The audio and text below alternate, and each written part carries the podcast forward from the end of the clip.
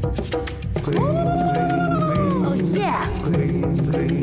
你了吗？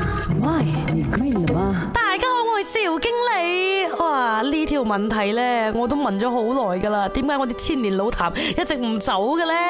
好嘛，每次那种出来的那种痰啊，到底是从哪里来的咧？那中医就认为啦。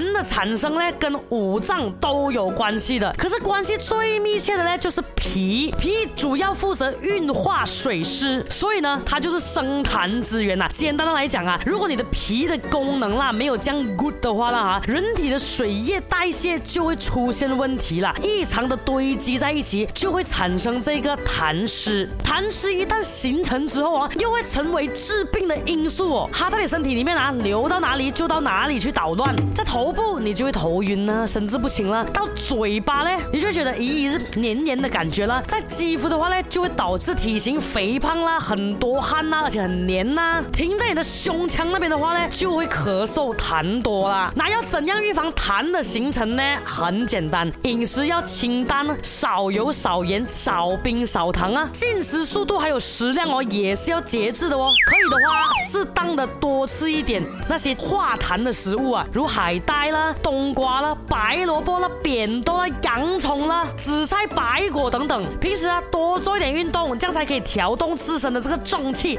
把体内的垃圾啊清除掉啊嘛。讲了这样久，这段话好像是跟我讲的，这讲我，我真的有好鬼多痰啊！哦耶，你不了吗？喂。